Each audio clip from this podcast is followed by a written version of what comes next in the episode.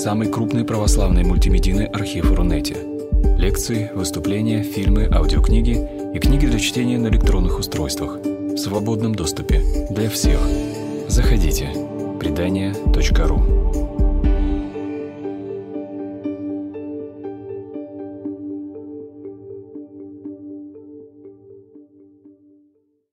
Мы поговорим о культуре Рима, о сочетании в ней в, не только в искусстве, но именно в культуре, в повседневной жизни, идеологии и каких-то еще других вещей. Посмотрим, что у нас получится. А, ну что же, почему вообще Рим? А, ну, как я постараюсь показать, это по некоторым причинам особое понятие в истории человечества. Римлянам досталась благословенная земля – как говорил Плиний Старший, стали избраны волей богов, дабы само небо сделало она светлее, собрала вместе разбросанные государства, смягчила нравы. Они схожие между собой дикие языки стольких народов стянула воедино общностью речи, так что они стали говорить друг с друг с другом. Она дала людям культуру и оказалась вскоре единым отечеством всех народов на свете. А, как писал оратор второго века Или Аристид, если чего-нибудь нет в Италии, то того и не было и нет вовсе на свете. Значит, с чего, начался, с чего началось Великое Римское государство? Наверное, нужно все-таки сказать об этом сейчас. Посмотрим, какие у нас там марки. Ну вот давайте пусть будет это какая-то карта. А, с чего началось Великое Римское государство? Просто чтобы обозначить некоторые понятия. А, ну, если мы говорим о царском времени, значит, во главе э, римской, римского государства стоял царь, и власть его, э, знаки его власти, собственно, назывались империум, откуда и происходит известное слово. Власть его была выборной, и э, при нем был совет старейшин, который, собственно, и назывался сенатом. Сперва это было 100 человек, потом число их доходило до 300. А, Еще было народное собрание, собрание, такая всеобщая сходка, которая голосовала за войну и мир и выбирала царя. Утверж... Решение утверждал Сенат. А, значит, э, члены Сената, отцы, э, э, что по латыни звучит как патер, и их потомки назывались патрициями. А, известное нам сейчас слово плебей, но в специфическом контексте означало просто простой народ, и бедный, и богатый – значит, соответственно, в Народном собрании собирались все граждане, какие только были. А, члены собраний, как это бывало в таких древних государствах, и были воинами, на собрании приходили вооружениями. В вооружении по приказу царя в поход выступала армия из трех тысяч пехотинцев и трехсот всадников. Она и называлась легионом. В те времена Рим был еще деревней, и позже, в более поздние развращенные времена, ревнители старины любили вызывать к ее идеалу. Не воздвигались тогда, как теперь, золоченые храмы. Было не стыдно богам глиняным в хижинах жить. Где заседает сенат в окаймленных пурпуром тогах, там собирался старшин попросту в шкурах совет. А сельский рожок собирал на сходку, на сходку древних квиритов, граждан, то есть. Сотни всех на лугу и составлялось сенат. Около 510 года царей выгнали из Рима со скандалом. А, там была такая нехорошая история, известная, наверное, многим, с а, обесчещенной древней римлянкой по имени Лукреция. Добродетельная Матрона покончила с собой после совершенного над ней насилия. Это стало последней каплей а, в терпении римлян. Примерно тогда же, кстати, царей тиранов выгнали и в Афинах. Установилась республика – Постоянное руководство общественными делами перешло к Сенату, и вместо царя стали избирать двух консулов, а, которые получали империи этот самый на год и были во всем между собой равны. А, значит, так, сейчас дальше. Ну, что с вами идет? Ага. А, значит, главой заговора против Тарквиниев был Луций Юний Брут. И здесь вот очень любопытно, почему их так длинно звали – а, римское имя вообще такое составное. Первое из имен э, – это номен, э, собственное имя. Второе – это имя семейное, номен гентили. Вот в данном случае Луций – это просто имя, Юний – это семейное имя, а дальше это когномен, прозвище, Брут. Причем Брут, собственно говоря, это весьма известный, там и ты Брут, но это другой Брут. Вот, на самом деле означает тупица – потому что этот Брут с юности прикидывался дурачком, чтобы, чтобы царь не заподозрил в нем соперников его сыновьям. Но потом оказался совсем не дураком. А, значит, потом еще вот, э, вот это самое последнее прозвище часто становилось э, э, семейным, да, то есть оно тоже передавалось по наследству. Вообще римлянам очень нравились их имена, они любили, э, любили их кодифицировать, э, вообще всему придавать порядок. Это, это такой народ закона. Им вообще нравилось все раскладывать по полочкам, да, что, собственно, передалось в целом всей западной цивилизации. А, вот, и, значит, соответственно, э, единственное э, римское личное имя, которое актуально до сих пор, это Марк. Больше нет. А все остальные уже перестали быть популярными. Значит, и так возникла вот эта самая наша с вами Римская республика. Вот смотрите, здесь мы с вами на первом кадре видим знаменитую капиталистскую волчицу. На самом деле это фигура этрусков, не римляне ее делали, но неважно. Она стала символом Римской республики, римской государственности. Младенцы Ромул и Рем э, не, не римские, были приделаны в эпоху Ренессанса, но тоже так как-то и остались и стали привычными на этом месте – ну так вот, а, а, значит, сейчас я читаю стихи такого великого римского поэта Вергилия. «Выкуют лучше другие, пускай оживленные меди, верю еще изведут живые из мрамора лики, будут в судах говорить прекраснее, движение неба циркулем определят, назовут восходящие звезды. Ты же народами править властительно, римлянин, помни». Все твои будут искусства, условия накладывать мира, неспроверженных щадить и не спровергать горделивых. Короче говоря, вы все делаете, а мы будем вами командовать. А, это было очень рано, определилась такая позиция по отношению к миру. А, историк греческий Полибий говорил, «А, если что-нибудь случится, все римляне всегда действуют дружно в совместном обсуждении. Исполнение принятого решения не запаздывает. Каждый в отдельности, все в совокупности способствуют осуществлению начинаний. Вот почему это государство, благодаря своеобразному устройству, оказывается неотдалимым – и воплощает в жизнь все свои планы. А, значит, соответственно, а, что у нас здесь а, важно? Все выборные должности были бесплатными, обязательно. Рано появилась мысль о провиденциальной роли Рима. Мы родились, чтобы построить мир, командовать им и таким образом сделать его лучше. Значит, какие добродетели, вот эти самые вертус римского гражданина – это храбрость, выносливость, трудолюбие, непреклонная честность, справедливость, верность долгу и клятве, исполнение долга по отношению к богам и родине. Это принципиальный момент. То есть римский гражданин хорош тогда, когда он является хорошим гражданином. Все прочего мелкие недостатки, красивые он там и некрасивые, вот эти греческие штучки значения не имеют. А, вот образ такого римлянина, сейчас немножечко позже у нас будет такая картинка, условное изображение, это вот самый Брут, тот самый, не тот, который организовал заговор в пользу Цезаря, а тот, который сверг Тарквиниев, который казнил собственных сыновей, потому что они устроили заговор с тем, чтобы вернуть царя обратно. А, значит, соответственно, республика, что такое республика? Вот эти слова, которые мы слышим каждый день по разным поводам, это общее дело, дело всего народа, дело общины. А, очень любопытна традиционная религия, да, ну вот сейчас много увидим, о ней любопытно говорить, потому что в ней долго не было привычной для нас применительно к античности антропоморфизации – то есть не было вот этих самых греческих образов божеств. Это позднее явление. Мир – это сплетение силы стихий. Все связано с коллективом. Человеческие институты первичные и главное. А главное – культ общины, фамильной, соседской, гражданской. А, значит, э, э, их мифология – это исключительность судьбы Рима.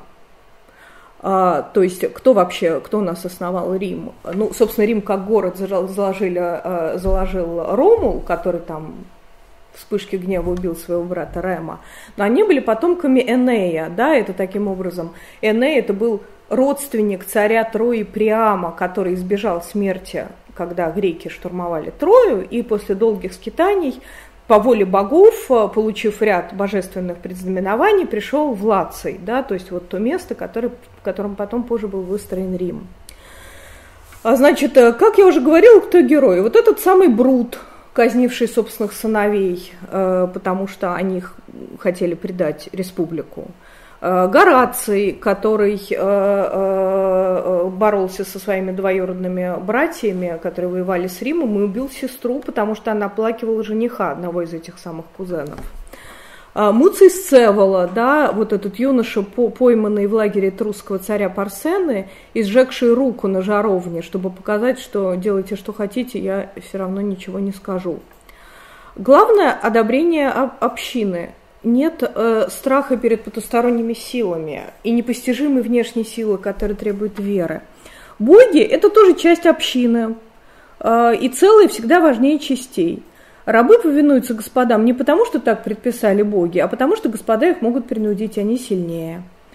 Э, граждане, в принципе, равноправные, должны руководствоваться благом Рима. Э, поэтому, например, у римлян никогда не было религиозного давления на завоеванные земли – Э, и новых богов они принимали примерно как новых граждан. А, то есть, когда они завоевывали какой-нибудь народ, они а, ревизовали, так сказать, местный пантеон, а, производили его очистку на предмет подрывных элементов, а дальше, пожалуйста, какая разница, какая разница, 100 богов или 300, в принципе, никакой. Вообще, это очень любопытная, любопытная тема, а именно, что политеизм с точки зрения международных отношений э, гораздо более выгоден, чем монотеизм. Э, потому что э, можно вот просто-напросто принять чужеземных богов в свой пантеон, всем помириться, принести жертвоприношение и дальше жить дружно, насколько это возможно. Монотеисты в этом смысле люди очень неприятные, которые приходят и говорят, что не только наш у нас один бог, но он единственный правильный и хороший, а все ваши боги это очень плохие существа. О, кто-то пришел. Здравствуйте. А, значит, а, а, соответственно, новые боги новых народов получали храмы жрецов. А, ну, в общем, вот как-то так. Новые граждане. А, значит, соответственно, очень четкое, четкое разделение культа коллектива и личных чувств. Раб раб обязан повиноваться господину, а сын обязан повиноваться отцу, но они не обязаны его любить. Более того, ненависть раба к господину – это, в принципе, вещь совершенно нормальная и естественная. А что он должен делать? Любить его, что ли, до смерти? Нет, конечно. Просто господин сильнее, и все. Значит, центром а, фамильного культа был домашний очаг, вокруг которого собиралась на трапезу семья. Вот, собственно, то, что здесь мы видим, это и есть такое, такое семейное жертвоприношение. Вот, как назывались здесь, что здесь еще есть? Так, ага, это уже более поздние вещи. Это Марк, император Марк Аврелий – в, э, в виде жреца совершает жертвоприношение в храме Юпитера. А вот это вот из того немногого, что сохранилось от домашних культов древних римлян, э, самые важные домашние божества э, назывались, их было два рода, один из них называл, назывался пинаты, они хранили припасы и сам дом, и кроме того были лары, или лары, или один лар, или много, по-разному. А вот эти вот существа, там явно, видимо, были какие-то на таком интересном месте реликварии, сложно сказать, не могу сказать. А, возможно, их культ возник из культа предков. В общем, короче говоря, все это были культы общин, семейные или, или более, более широком смысле. А, значит, соответственно, а, поскольку у них рано появилось представление о своей провиденциальной роли, то, в общем, что решила община – то и правильно. Все решает, все решает ее санкция.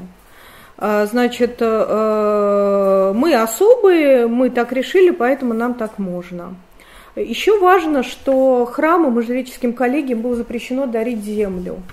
А, то есть у них не было храмовой собственности, из-за этого жрецы не стали в Риме значимой общественной силой. Так, а вот видите, видите, здесь всякие у нас домашние алтари – из помпейских раскопок, вот они. Соответственно, тут совершались всякие такие маленькие символические жертвоприношения. Вот видите, а это а, любимая мной салонная живопись XIX века, римское жертвоприношение. Но практически значительная часть всей этой живописи представляет собой повод изобразить хорошенькую барышню в какой-нибудь задумчивой или игривой ситуации. Ну вот в данном случае она, видимо, о чем-то таком своим сердечном молит у домашних божеств.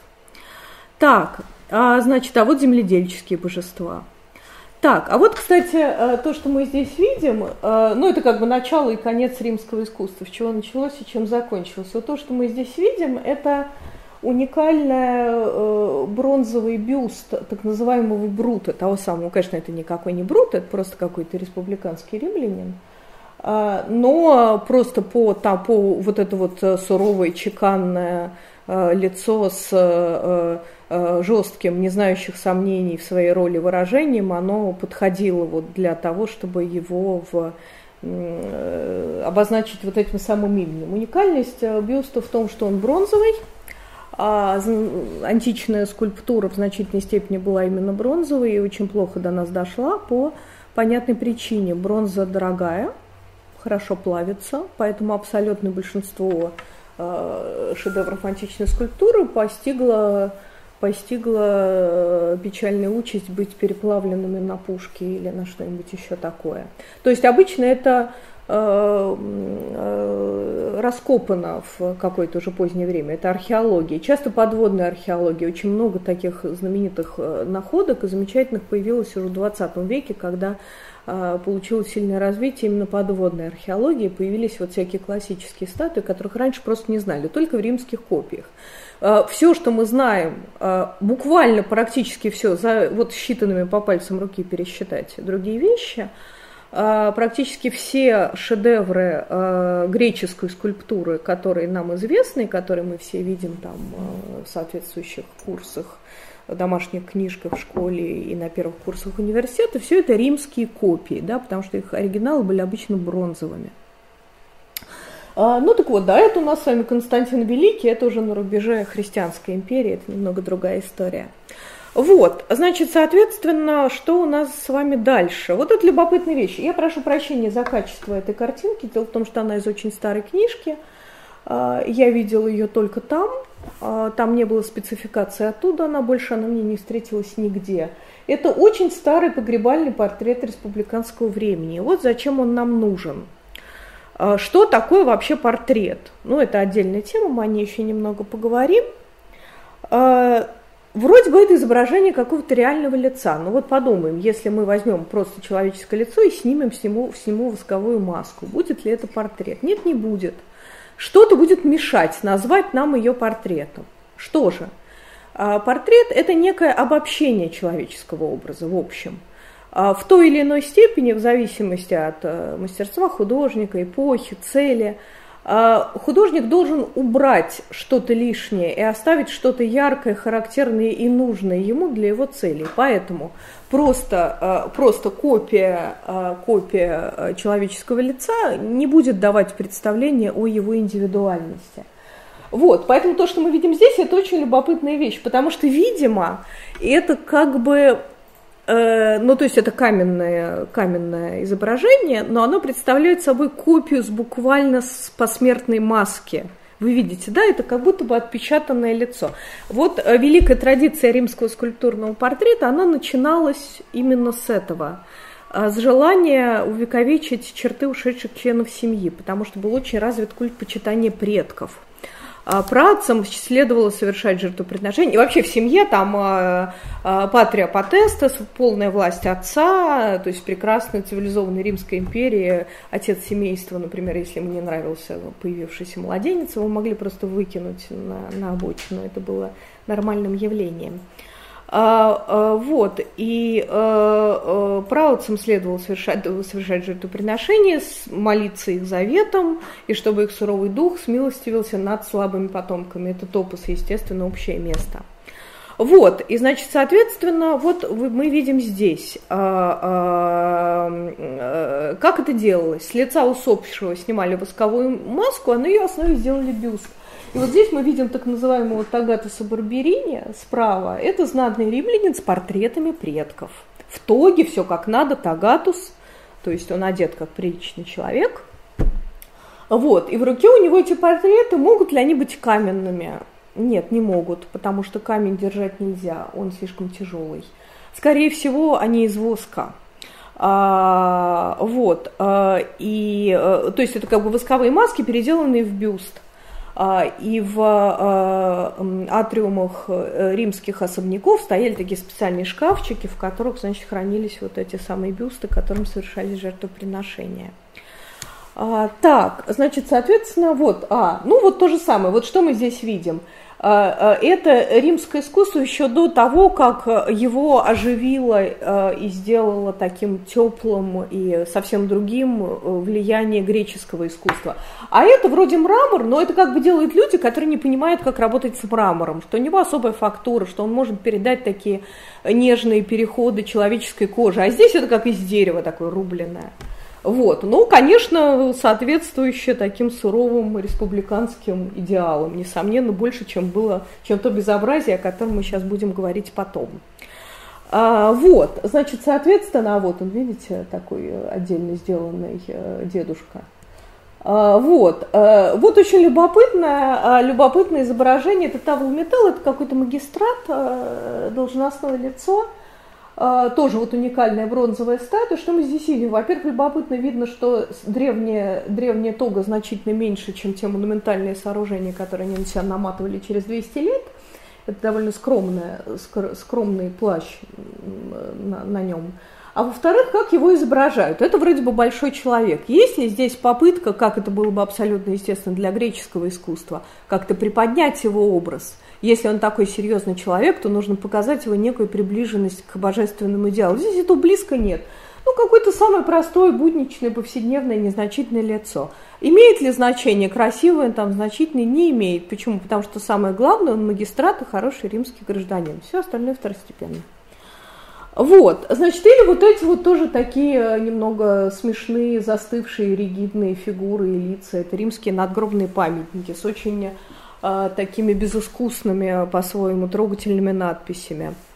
Например, да, Квинт Бруций, сын Публии из Квериновой Трибы, торговец говядины из бычьего рынка. Это не, не греки с их стихами. Здесь покоится честный, безупречный, всеми любезный. Бруция Руфа, его вольноотпущенница, благочестивая, патрона своему пока жила, была мила. А, значит, станция Антиохинии, вольноотпущенница – Гай Гави Квадрат, сын Гая, муж, а, а, дочь, та-та-та-та, вольноотпущенник Гая. В общем, короче говоря, просто все, понимаете, очень так деловито, четко, без, всяких, без всякой лирики. А это, да, это мрамор, но это совсем другой мрамор, чем греческие. Они как бы немного не умеют с ним работать. Они еще не понимают, что с ним делать. Ну ничего, скоро им объяснят. Совсем скоро. Да, вот видите, это, это я сама не так давно сняла, очень хороший э, портрет. Есть ли здесь какая-то попытка изобразить их там красивее и благообразнее, чем они были? Нет, зачем? То есть вот в это время они еще просто не понимают, а зачем это нужно? Зачем человека изображать лучше, чем он есть? Он же и такой хороший, правильно? Смотрите, там и лавка у него, там и налоги он платил, и семья у него хорошая, его так и надо изобразить. Таким он был любезен богам. А, зачем это нужно его еще там раскрашивать, изображать моложе, чем он был? Не нужно это. А, вот, значит, и, соответственно, вот это вот, да, мой любимый пример. Вот, э, значит, смотрите, да, мы сравним. Это греки изображают своих героев, да. Значит, слева это у нас портрет Перикла, великого э, человека, который правил Афинами. Э, в V веке до Рождества Христова, которому мы, которому мы в частности обязаны созданием э, Акрополя, да, а что это такое? А идеальный ли это образ? Нет, он идеализированный. Такие образы никогда не бывают стертыми. Тут что-то взято, конечно, из его лица. Но если он идеал гражданина и государственного деятеля, то его надлежит изобразить богоравным, Иначе в этом нет никакого смысла, поскольку для, для греков этот мир, образованных греков, есть только отражение нового мира, мира идей, то, э, соответственно, в портрете реального человека должно сочетаться, с одной стороны, сходство, с другой стороны, мысль о том, что где-то там есть идеал красоты, доблести, спортивных достижений, у всего есть свои идеи. И мы здесь, насколько это в наших силах, не теряя связи с реальностью, должны его возвысить и облагородить. Вот. Или вот этот дельфийский возничий, да, знаменитый бронзовая статуя из Дельф, это реальный юноша-победитель соревнования колесниц – вот, э, э, и, соответственно, он изображается, с одной стороны, таким явно идеализированным, с другой стороны, это наверняка портрет, там видно по некоторым деталям, что это именно вот делалось конкретного человека. Что мы видим здесь? Ой. Гней Помпей, великий герой римского народа, член первого триумвирата. Вот этот живиальный дядечка, а, значит, э, с такой физиономией поперек себя шире, будем откровенны. А вот, значит, с таким носом картошечкой, морщинами на лбу и прочим. На, что, его надо идеализировать? Зачем? Он великий герой римского народа. Он полководец, он постоял за республику, он то-то, то-то и то-то. Поэтому он прекрасен для нас таким, какой он есть. Вот, это очень важно, это как бы ключ к пониманию вот этого ра- раннего культурного кода Рима, который потом претерпел некие изменения, но тем не менее это там все равно оставалось всегда. Вот, значит, или, допустим, я уж не говорю про портрет какого-нибудь сирийского владыки, который вообще не имеет отношения никакой, ни, ни, ни, ни, никакому сходству, потому что это вообще портрет функции. Вот грозный царь, все бойтесь. Обычно там, допустим, вот он с голыми руками идет на льва, и лев э, падает сраженный. Правильно? Вот только попробуйте что-нибудь сделать, и с вами будет что-нибудь такое, что со львом и еще хуже. Да, вот в этом духе. А кто он вообще там, этот царь?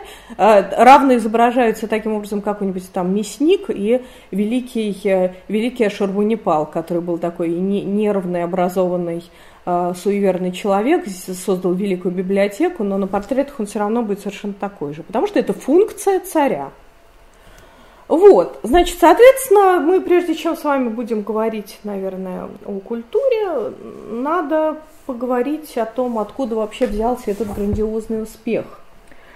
Э, ну, наверное, есть тут несколько аспектов. Сейчас, что у меня там первое? А, ну вот, отлично, пусть будут воины.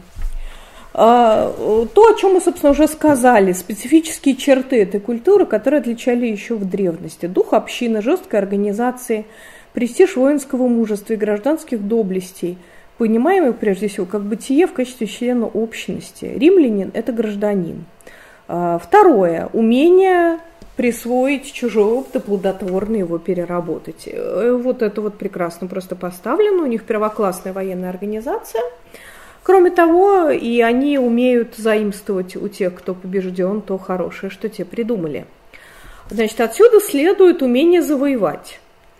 А для этого нужна армия. Римская армия была лучшей в мире. А, и это производит серьезное впечатление, даже при том, что насколько лично я чужда а, всевозможным военным материям, ну, просто как-то вид, вид, я, к сожалению, не смогла найти такой картинки, видено было в одном научно-популярном фильме, вот э, массово показано римское оружие, которым был, были вооружены легионы. Это просто абсолютно идеальное промышленное качество. Это такая прекрасно отлаженная машина. Мы сейчас увидим замечательную картинку. Так. Ну, это вот эти самые э, э, курчавые всадники бьются в кудрявом порядке. Вот. А, а здесь вот, да, вопрос о машине. Сейчас я расскажу, что это такое.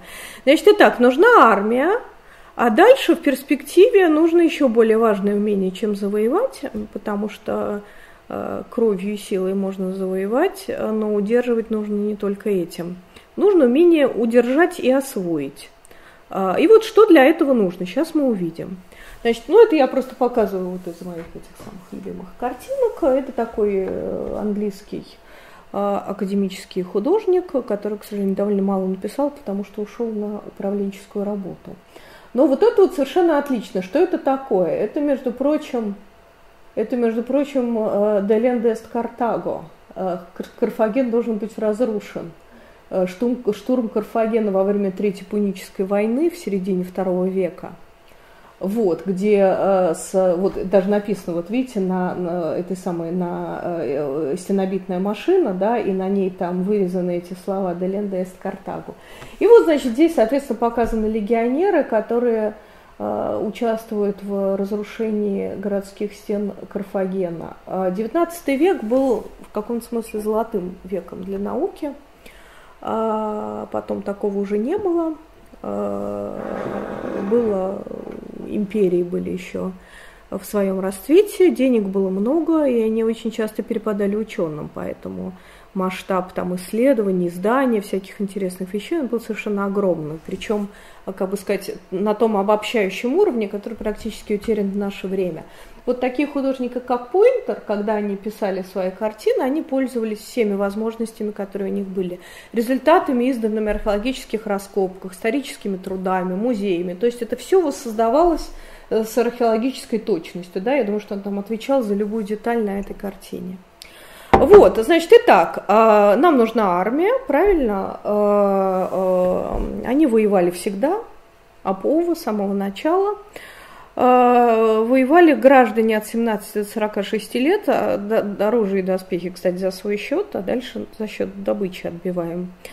Соответственно, вот эти самые легионы, изначально это были те самые 300 всадников и 3000 пехотинцев, потом там было от 3 до 6 тысяч человек – Консул командует легионом, а, и, соответственно, легион делится на полки когорты, а те на сотни центурии. Центурион назначает центурионов лично командир легиона.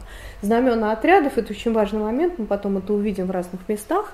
Это значки такие на шестах штандарта, а знамя легиона – это орел. Потеря знамени – это потеря чести. Это еще с тех пор.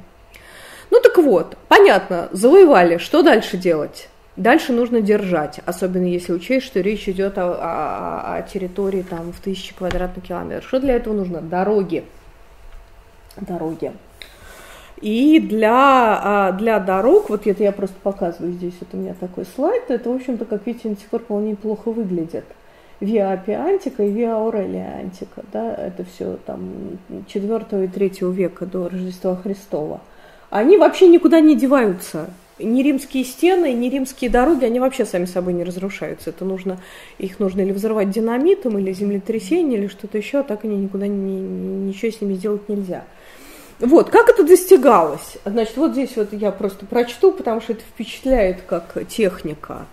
А, значит, соответственно, снималось, снимался грунт до скальной породы, потом укладывались четыре слоя да, материалов высотой до полутора метров – вот, и, соответственно, а, вот так вот, видите, здесь много-много-много слоев. И сверху это мастили вот такими булыжниками. И обязательно по краям делали такие небольшие рвы для осадков, вот они прямо видны. Потому что и дорога чуть-чуть приподнята. Что это означает? Да, сейчас это можно увидеть, там, не знаю, эту несложную, казалось бы, технику, да, в блогах лиц, которые рассказывают о правильном городском устройстве, а именно, что для, дорога для того, чтобы она не гнила и на ней не было лучше, должна быть приподнята. Римляне это прекрасно понимали уже в пятом веке до Рождества Христова. Как видите, они чуть-чуть выгнуты, чтобы стекало. Вот, значит, дальше вот это у нас э, э, показаны главные дороги, как они шли, то есть как это делается, завоевывается какая-то какое-то государство, что первое, что нужно сделать, проложить к нему дорогу. Потому что после того, как проложена дорога, ему уже не спастись. Ее же с ней ничего нельзя сделать, правильно? Ее нельзя разрушить. Поэтому, как только э, любые моменты, связанные с управлением, с мятежом, с какими-то проблемами, тут же пулей по ней э, решается вопрос. Вот. То есть они всюду, всюду сразу завоевали дорога, завоевали дорога, завоевали дорога. Вот так вот, да. А, вот, и значит, соответственно, допустим, в какой-то момент, э, так, где у нас с вами там Виа Игнация? Ну ладно, не будем, не будем в это сейчас влезать. Но суть в том, что, например, э, как Константин потом Рим переселил в Константинополь. Просто была старая римская дорога, ее немножко продлили, и все стало хорошо. Она уже там давно была, не, не нужно было ни, ни, ни по каким ухабам. Все было уже на месте, давно. А, вот, а, собственно, вот это я делала, да, Виа Игнация, да, которая потом была проложена до Константинополя, древняя. Вот она, видите, как от Бриндизи морским путем, а дальше она идет, идет, идет, идет, идет, и все. Везде, где есть дорога, можно пройти. А, или вот, например, такие сооружения, э, это так называемый, ну, да как называем, просто мост Трояна, э, который э, второго века, он был длиной более километра – шириной до 20 метров, э, вот такое сооружение, они были на это способны уже тогда. Но он, он недолго очень простоял, всего несколько десятилетий, его снес уже Адриан, потому что его же построили для того, чтобы нападать на, держать варваров, правильно, в подчинении. Потом оказалось, что варвары с таким же успехом по нему могут перекатиться в обратную сторону, поэтому пришлось убрать. Вот, а, значит, а, а, дальше что у нас с вами еще? Значит, нужно завоевать, нужно удержать, и дальше нужно, соответственно, организовать мир под себя. Для этого существует технология строительства, планирование строительства городов и строительства домов. Вот, значит, соответственно, римские города, они все имеют в основе, в основе план римского военного лагеря. А, соответственно, наверное, я даже покажу, да, всегда видны вот в таком построенном римлянами городе, городе две, а, две оси. Вот этот вот Кардо с севера на юг и Докуманус с запада на восток, или с востока на запад, как хотите. Вот, это видно практически все, вот Помпей, например, да, такой и не то листаю, да, или, например, вот так это примерно видно, здесь тоже, тоже на самом деле это можно прочертить, на пересечении Карда и Докумануса а, а, обычно воздвигается вот эта вещь, а вот видите, вот, пожалуйста, еще, они все, они вот по, по всем по всем э, просторам Римской империи вот эти вот сооружения. Вот тетрапилон, да, это на пересечении двух осей. Это вот то, что разрушено, разрушенный ИГИЛ в Пальмире. Это пересечение двух осей римского города. Ну и вот, наверное, раз мы дошли сюда, то можно сказать о том, почему, собственно, Рим почему э, как бы к нему у меня особое отношение, и вот то, что я сейчас говорю, это, скажем, такой мой, трибут несостоявшегося античника, да, некоему любимому мной миру. А, дело в том, что Рим э, при всем там, понятно, со всеми дисклеймерами, ужаса войны, империализма и всего на свете, а, на мой взгляд, представлял собой совершенно ни с чем не сравненную структуру для развития культуры и цивилизации – больше такой никому не удавалось. Э, прожили они на самом деле невероятно долго. То есть все это простояло по большому счету больше двух тысяч лет, э, потому что Византия это на самом деле тоже Римская империя. Э, вообще, в принципе, представление Византии это оболганное в историографии государственное образование, потому что это такой черный пиар. Почему? Потому что такая шла идейная борьба, чья Римская империя, правильно, чья? Она наша, западная, восточная, да, кто, кому она принадлежит, Западной Европе, Византии. Вот, при, прицепили это имя Византия, да, которое да, совершенно не самоназвание, не называли себя ромеями, империя ромеев, и там была очень большая степень континуитета, сейчас поднимается этот вопрос в науке.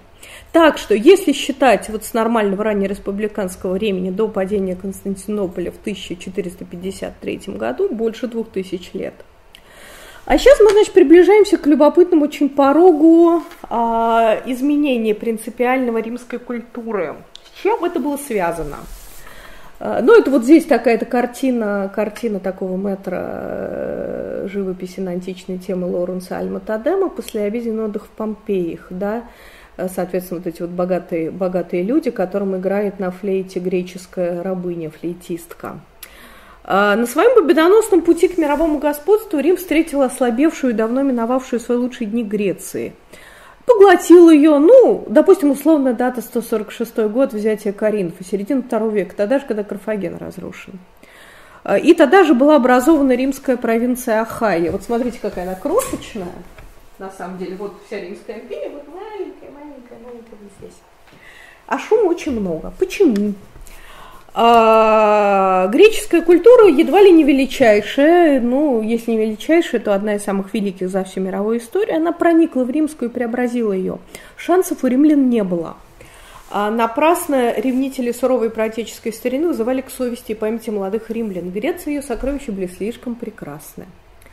Греция взятая, это я Горация читаю, Греция, взятая в плен победителей диких пленила, владцы суровое искусство внеся. Вот, а дальше это у нас, да я очень люблю, вот, это так называемый Катон старший, ну, короче говоря, это такой старый, а, старый республиканский римский гриб, а, которому это все не нравится. Что не нравится? Греческий язык, которому стали обучать детей, греческие статуи и фрески, прекрасные гречанки в цветных шелках, заум греческой философии, но его никто не слушал. А, хотя, впрочем, надо сказать, а, чудесной греческой манеры по любому поводу разгуливать голыми римляне так и не переняли, это не вошло. Они, они считали, что это неправильно, у них это не, не было в традиции и не появилось. Вот, и лады, и лады, но тут римская мораль устояла. Вообще по старосветскому римскому стандарту следовало носить в любую погоду умеренных размеров тогу, не снимая, но и не поддевая под нее ничего теплого, потому что римлянин должен быть стойким и закаленным. Вот, я уж не говорю о, по-моему, я здесь поставила этот кадр, да, я уж не говорю про штаны.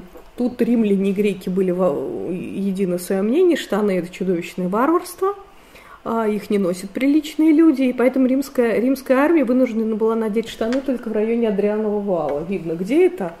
Вот, до того они разгуливали в том привычном виде – вот, а, значит, соответственно, а, дальше, ну, это об, об роскоши, привезенной из азиатских походов, ну, вот этот такой грецизирующий стиль появился, да, всякие там диваны с бронзовыми ножками, ковры, столики, певцы с цитрами и арфами и прочее безобразие. Вот, значит, завоеванные греки считали римлян жестокими кровожадными варварами, но не всех считали варварами а, не умеющими жить, как подобает цивилизованным людям. И римляне, как это обычно бывает, как бы более сильная культура, она поглощает, поглощает более слабую. Это неизбежный закон. Для того, чтобы этого не произошло, завоеватели не должны соединяться с побежденными, да, как, допустим, татаро-монголы, почему они сохранили свою идентичность, они не жили на Руси. То есть набегами, да, не убежали обратно. Если бы они здесь поселились, то их бы переварили быстро, потому что была более высокая культура. Значит, соответственно, многоплановая эллинизация римской культуры. Язык, дома, одежда, книги, домашнее образование. Противодействие традиционно настроенных римлян. За роскошь, лень, индивидуализм и возвеличивание героев. Потому что римской, римской культуре возвеличивание прекрасного героя чуждо. Человек – часть общины, он хорош в той степени, в которой он хорош для республика, а все остальное вообще не важно. А, значит, соответственно, есть коллективная мудрость. Кто действует в соответствии с ней, тот хороший, кто нет, тот плохой. Значит, соответственно, э, но теперь ничего не поделаешь, э, нужно было образованному человеку учить греческий язык, покупать образованного раба грека для своих детей, а то прослывешь дикарем. А по-другому вести дом, устроить беседу, ничего не сделаешь. Вот, а сейчас мы видим, значит, замечательно, замечательно, сейчас я объясню, чем, э, чем чудесен этот кадр. Оказалось, что мало быть хорошим гражданином, рачительным хозяином, доблестным воином, строгим, но в то же время добрым э, мужем и отцом. Нужно читать философов высокую литературу, вести с друзьями беседы на высококультурные темы. Старый итальянский дом – это вот, это вот эта часть, вот она. Все открыто, никаких дверей. То есть вся жизнь происходит э, на, на виду у всех. Тут хозяин разбирается с арендаторами рабами, тут сидит хозяйка ляном фацеров э, ткет шерсть, да, это обязательно нормальное, нормальное занятие для добродетелей Матроны в приличные времена. Все открыто, никакой частной жизни. Настоящему древнему римлянину вообще не полагалось этой частной жизни греческие штучки. Значит, теперь что получается? Можем мы от этого отказаться? Нет, мы не можем. Что мы делаем? Очень просто. Мы это строим, а сзади мы строим часть для себя. То есть греческий, то есть традиционный римский особняк просто получил другой модуль позади. А, вот, и, соответственно, а, соответственно, вот этот самый древний атрий стал такой официальной парадной комнатой, а вся жизнь перетекла вот этот самый э, внутренний двор, перестиль. Там все а-ля грек. А, значит, соответственно, всякие там фонтаны, фрески, благоухающие цветы, э, пространство частной жизни, короче. Ну, это вот всякие такие реконструкции. Это даже, я не думаю, что это живопись, это просто компьютерная реконструкция, вот как, какие уж есть. Все это украшено такой милой прецизирующей живописью, да это просто греки. На самом деле все скульпторы и художники были греки. Это грязная работа, и римляне этими вещами не занимались. А, вот, соответственно, вот эта вилла Ливии, которую в Риме можно увидеть, а, значит, ну это ладно, там всякие религиозные штуки оставим в покое. Так называемые вилла Ариадны в стабиях с прекрасными вот этими девичьими фигурами, вот, ну вот всякие милые вещи, ладно, это бог с ним. Вот. А здесь это очень любопытно, это опять салонная живопись 19 века, шкатулка с драгоценностями, дама, которая сидит в этом самом дворике перестили и любуется своими шкатулками, а вот откуда он это взял. Да, это классическое надгробие Гигеса V века, греческое. Конечно, художник отсюда брал эту позу. Вот, и, значит, соответственно, вот всякий 19 век обожал оживлять это, э, это пространство и населять его такими живыми людьми, как, как это выглядело, как это могло быть и как это происходило. А, вот, значит, соответственно, да, вот это опять наша гречанка, так, это так, ага, вот так вот. А уже в первом веке до Рождества Христова появилась мода на греческих художников. А, вот, а, и, соответственно, вот тут вот всякие это изображения, да, пинокотеки, значит, соответственно, торговля картинами. Это вот богатые знатные люди, которые пришли купить себе красивую картинку или статую. Или вот тоже что-нибудь греческое. А, так, значит, дальше... А, нет, давайте я уж тогда прочту, потому что это все-таки замечательно. Это из... А, о музеях. Были музеи. Пинокотека – это не только... Это вообще, в принципе, музей. А, Петроний арбитр, да, в своем сатириконе есть фильм Филини, правильно, действительно обрывки античного римского романа о приключениях там пархиндеев неких, плутовской роман.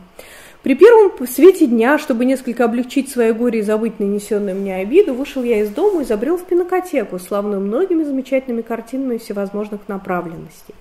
Здесь увидел я творение Зевксида, победившие, несмотря на свою древность, все нападки и первые опыты Протагена. Мы от этих художников знаем только имена а правдивостью могущие поспорить с самой природой. Я восхищался также Апеллесом, которого греки зовут однокрасочным. Рисунок контуров его так тонок, что кажется, будто изображение души, эстеты. Здесь орел возносит в поднебесье Бога. Там чистый Гилос отвергает бесчестную наяду. Аполлон, проклиная виновные руки, украшает лиру только что рожденным цветком. Вот, значит, какая проблема с живописью? Э, она не дошла, вот и все. Ее было огромное количество. Все было завешено, записано, все было безумно красиво, всюду висели картины, все были фрески, все стены, все почти ничего нет. Вот Помпеи. Ну и еще немножечко где-то вот, вот вилла Ливии в Риме нашли. Но понятно, ну что такое фреска? Э, это, знаете, очень если повезет. А уж картина, это вообще станковая живопись исключено, просто нет ни одного. Э, там ближайшее, э, что-то похожее на античную станковую живопись, самое первое, это, знаете, наверное, ну, во-первых, это, конечно, фаюмские портреты, но это все-таки не станковая живопись, а это ранние византийские иконы VI века. Вот, вот они действительно, они еще по технике, это чистая античность, и по, ну, то есть их рисовали художники, которых учили так же. Раньше нет ничего. Вот, и вот проникновение греческой моды, это Овидий пишет. Картины в римских домах. Знаю, что в ваших домах портреты старинных героев, вписаны ловкой рукой мастера, ярко блестят. Но и объятия есть, и фигур любовников тоже. Где-нибудь в тайном углу эти картины у вас. Вот. Значит, ну, в общем, дальше это всякие известные нам мифологические герои. Давайте пойдем дальше. Значит, ну, то, что мы видели, это жизнь в особняках. Большинство римлян жили, конечно, в Риме, не так, в больших городах. А, было многоэтажное строительство. А, то есть самые настоящие, э, вот так называемые инсулы, многоэтажные дома, в Риме их очень мало, но есть там совсем немножко остатков, но их довольно много нашли в пригороде Рима в Остии. А, это действительно многоэтажные дома до шести этажей, потому что нам сейчас известно, внешне очень похожий на современный многоэтажный дом, но это было совсем, жизнь в них была совсем другой. Уровень комфорта очень низкий. Водопровода не было, принципиально не было. Почему? С водопроводом в Риме вообще отлично. А, вообще вода была, понятно, что она отовсюду, они великолепно делали там эти акведуки, трубы и прочее. Представьте себе, вот эта вода с, а, из разных источников с окружающих гор, она пришла в Рим, что дальше? Ну, рациональные, рациональное устройство интеллекта современного человека говорит, надо сделать централизованный водопровод, правильно? Никакого централизованного водопровода – а каждая из, из вод продолжает иметь свои трубы. Почему? Их нельзя смешивать, потому что эта вода принадлежит этому богу, эта вода принадлежит этой нимфе. Если их смешать, они обидятся. Поэтому, соответственно, там под землей безумное плетение этих труб, которые абсолютно не, не соответствуют никаким э, рациональным стандартам. А, иногда воду могли подвести в квартиру, как, какому-то значимому человеку, но только конкретно ему пожизненно. Когда он умирал, ее забирали. Короче, в дом нельзя. Это слишком... Она должна принадлежать всем. Вода принадлежит всем. Что из этого означает? А это означает, что, во-первых, низкий уровень комфорта, отсутствие водопровода и очень большая пожарная опасность. Э, потому что, понятно, что если что, тушить... Там были, конечно, пожарные команды, но понятно, что у них было мало шансов. И поэтому лучшие самые безопасные квартиры были на первых этажах, а не как сейчас, да, представление, что чем выше, тем престижнее, наоборот.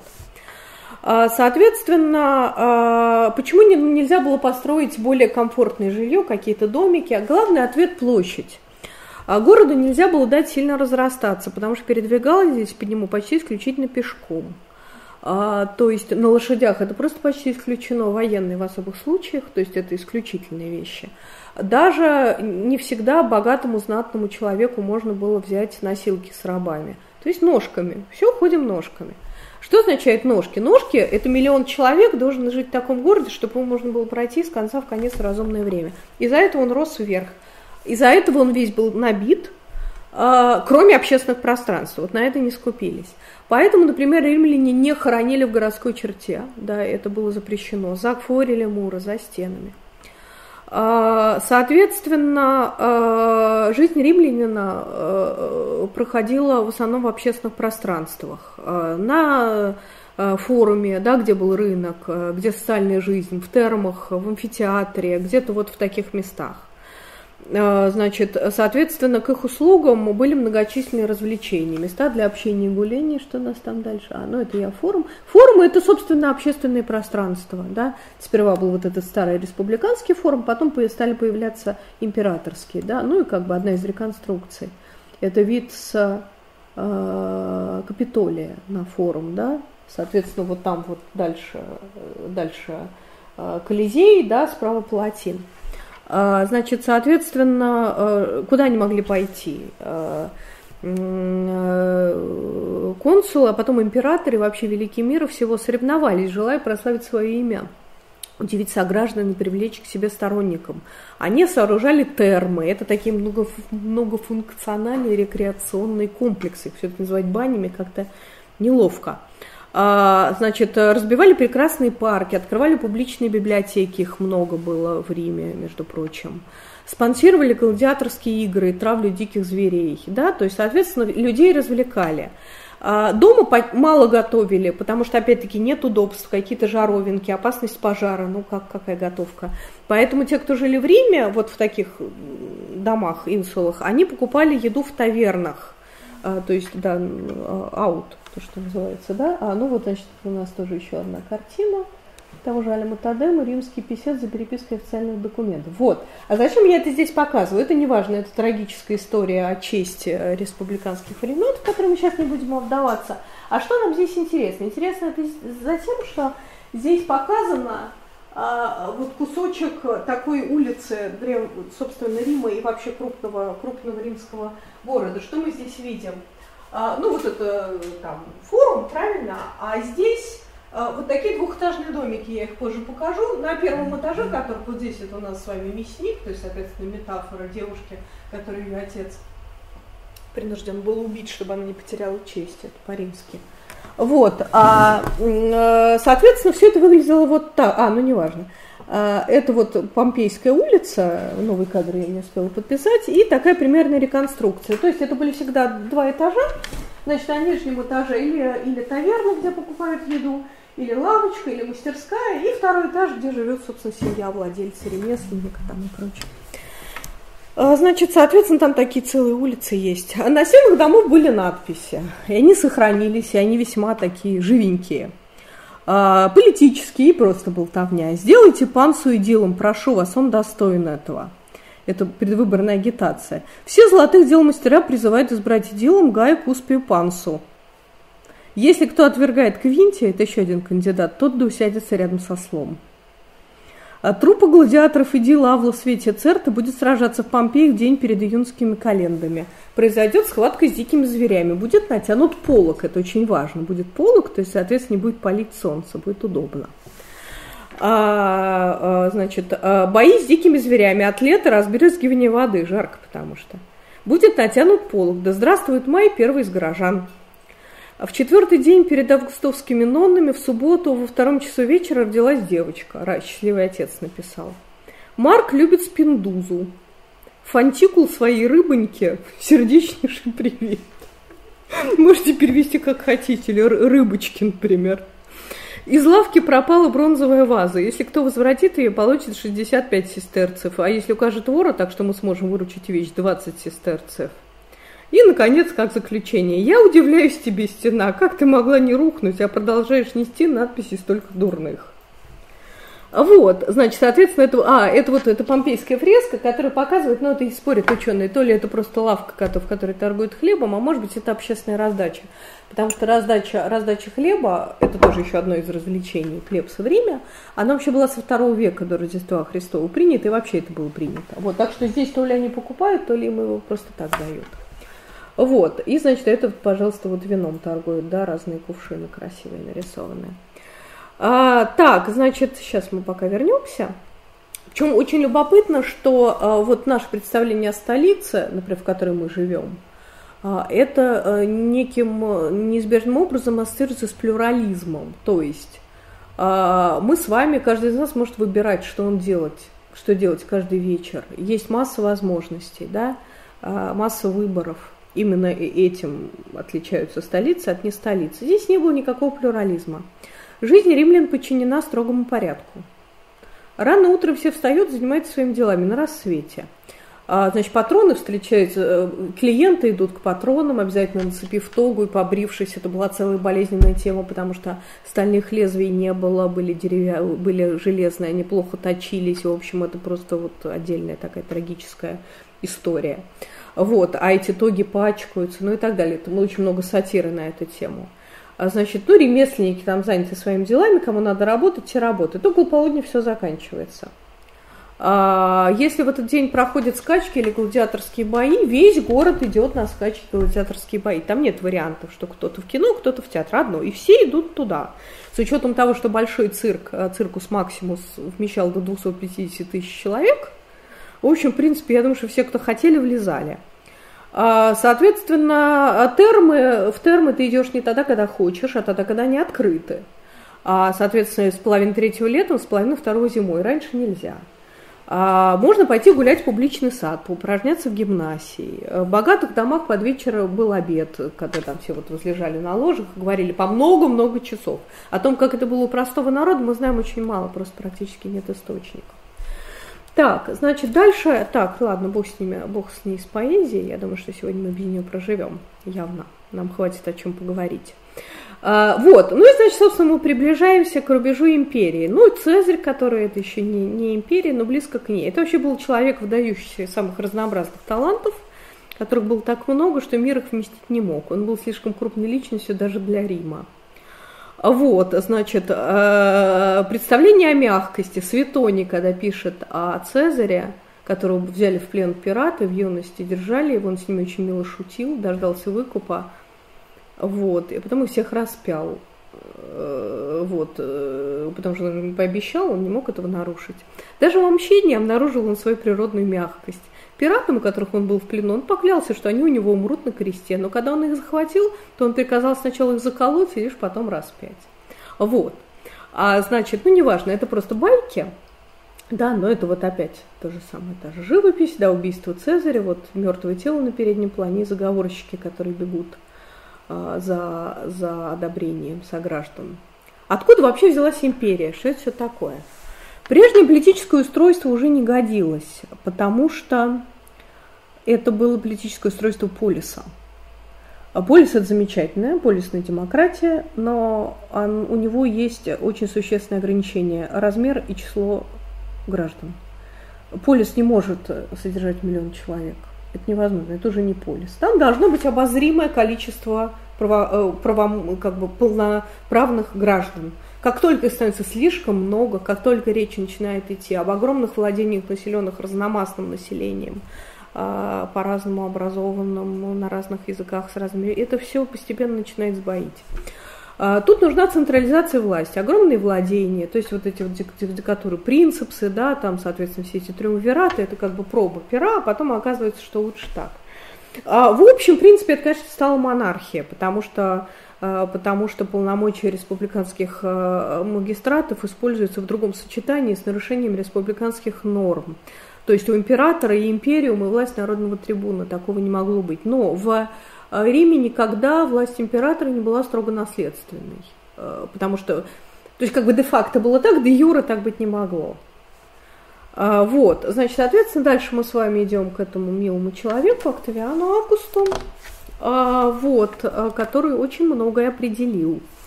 Вот смотрите, это три варианта его изображения, да, он в качестве, в качестве э, полководца, и там у него сложная сцена на панцире, которая изображает возвращение, возвращение регалий легиона Риму. В общем, это важная сцена – Дальше это он жрец, верховный жрец, вот этот самый принцип, приносящий жертву. Вот, это у нас с вами Юпитер, ну, максимум многоты, который могли себе позволить римляне, это на пределе на этот момент. А, значит, что мы здесь видим? Это искусство, а, оно явно начинает сознательно к чему-то апеллировать. К чему оно апеллирует? К греческой классике. А, соответственно, такая классическая строгость, обобщенность и римское, римское стремление к документальности в то же время. Август понял, что нужно, это созвучная идея империи, это то, что ему подходит, ее нужно, ее нужно идеологически оформить. И то, что мы видим, это, конечно, идеологический месседж. А, вот, а, значит, дальше, так, что у нас там с вами? А, вот, значит, при августе это такое как бы уже разложение римского мифа. Объявили, что золотой век, собственно, наступил. Но римлян стало слишком много, э, империя слишком большая и разнородная, и нужно какое-то четкое административное усилие, чтобы их идейно унифицировать. Э, всех этих новых граждан, варваров, у которых там свои божества, племенные традиции. Э, соответственно, Соответственно, вот эта вот древняя, древняя идея божествления общины перестает быть такой популярной, популярны всякие восточные культы, греческая философия. Короче говоря, Август понимает, что нужно навести порядок. Он учреждает государственный культ, культ ларов и гения Августа. Э, всюду были заведены коллеги этого культа. А римляне вообще обожали устраивать клубы по интересам, коллеги просто хлебом не корми, они у них всюду были по любому поводу. Э, и, в принципе, ничего нового принципиально не было, но здесь это было государственно институционализировано и носило массовый характер – Значит, сам Август и Ливия, они стали богами по смерти по умолчанию, потом нужна была санкция Сената. Что мы здесь видим? Это очень любопытно. Это вообще-то это план храма Амона в Карнаке, да, э, великой египетской святыни. А теперь смотрите. Так, сейчас я покажу. Вот он. Это вот, вот тут вот показано, вот здесь вот находится такая маленькая капелка, а в ней вот что. Это это храм э, вот этого самого римского культа с вот такими вот фресками, которые сохранились местами довольно хорошо, где там все иконография, поклонение вот этим, вот этим самым инсигниям римского государства. Это вот стоит легион со штандартом. Вот видите, были близко лица. Вот, очень любопытно. А, вот, а, значит, дальше у нас с вами, так, ну ладно, это всякие, так, а, а вот это, знаете, очень любопытная картинка, потому что это Э, надгробия, которые похожи и не похожи, обычных людей, самое простое, похожи и не похожи на то, что мы уже видели, а, потому что мы видим, что э, э, римляне или кто там это делал, немножко научились работать с мрамором. Изображение стало более лиричным, да, мягкие складки, некая теплота появилась и связь между персонажами. Не просто две такие маски, да, с носогубными морщинами и мрачным лицом, правильно, а некая вот связь между мужем и женой, она подчеркнута. Так, значит, соответственно, сейчас дальше, я думаю, вот, с Августом вообще очень любопытно, э, он обожал, э, он обожал имитировать старину, вот, э, и был подчеркнуто скромен в обиходе, а, Причем любопытно, что в реальности он был человеком хрупкого сложения, болезненным, легко мерз и, и не мог даже ради сурового римского мифа о телесной стойкости обойтись без теплых фуфаек под тогу. Вот, а, значит, а, и интересно, что традиция навязывать исчислению времени политические коннотации относится тоже к этому, к этому периоду. Ну, мы все знаем, что июль от Юлия Цезаря, август от Октавиана Августа, и традиция угрожала закрепиться, потому что Сенат предложил не самому приятному человеку, императору Тиберию, назвать своим именем Сентябрь, а Октябрь Ливием по имени своей матери. Это нам грозило.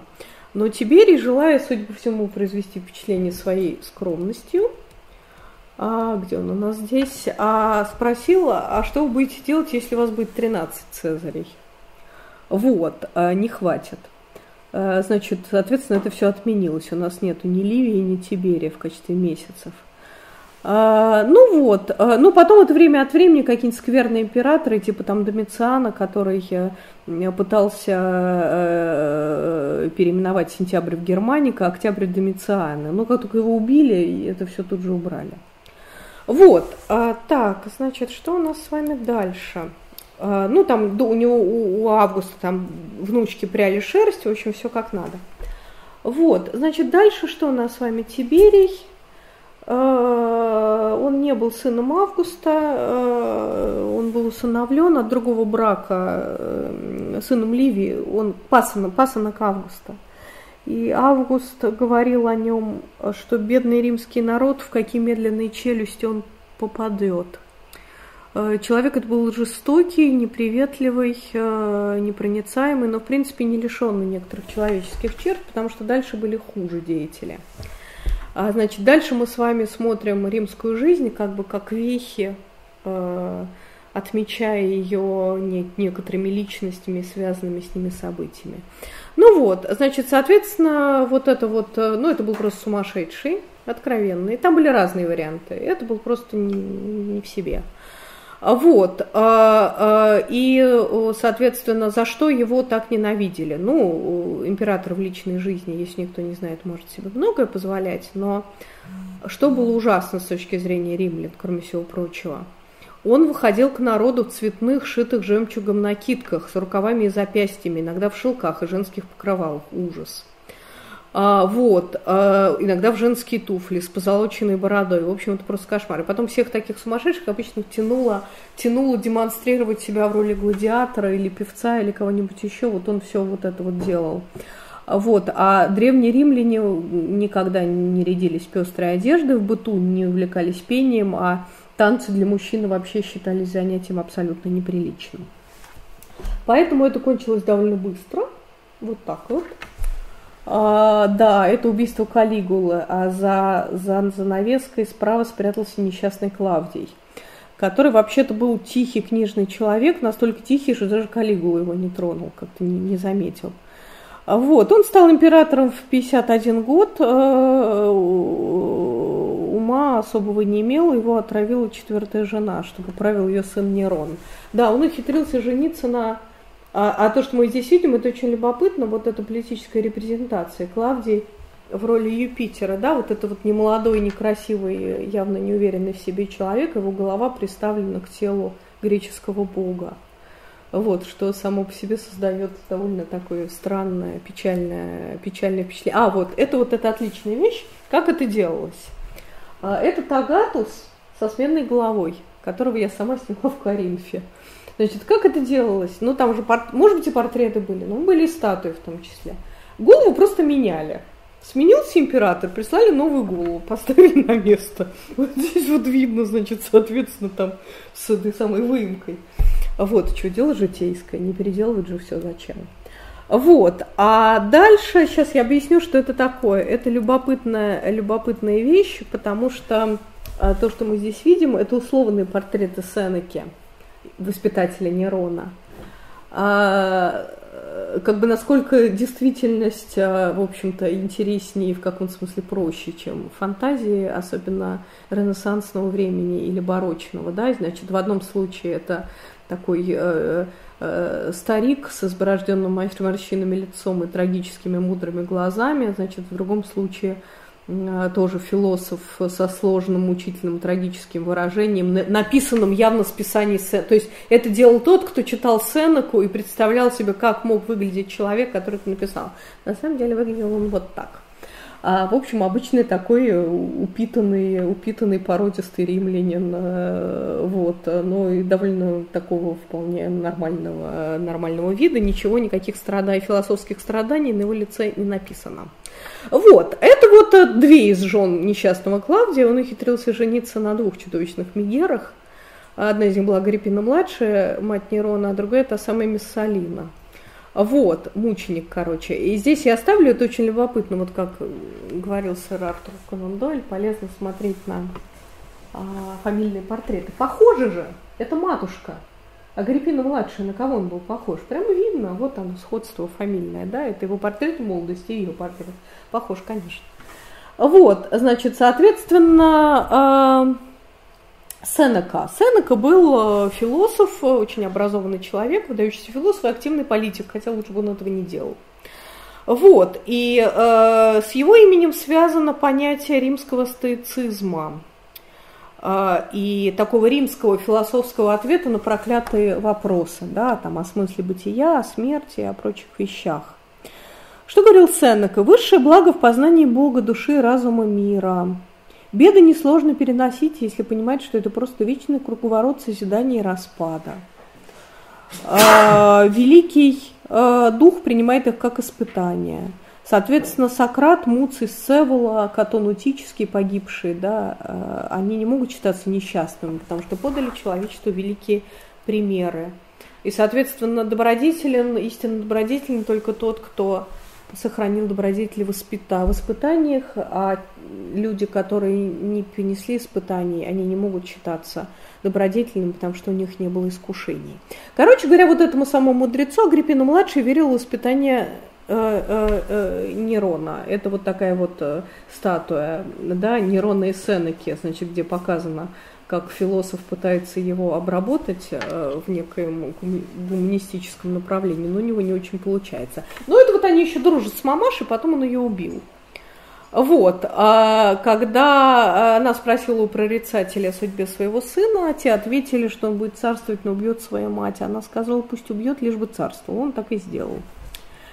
Вот, значит, и с этим у нас с вами э, связана вот эта самая история поскольку Нерон был одним из гонителей христиан, что, кстати, нарушает общую закономерность, потому что э, гонителями христиан в основном были самые приличные императоры. Почему?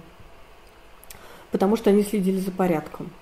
Христиане нарушали порядок, а как раз всякие отморозки обычно сами, что называется, живи сам и жить давай другим.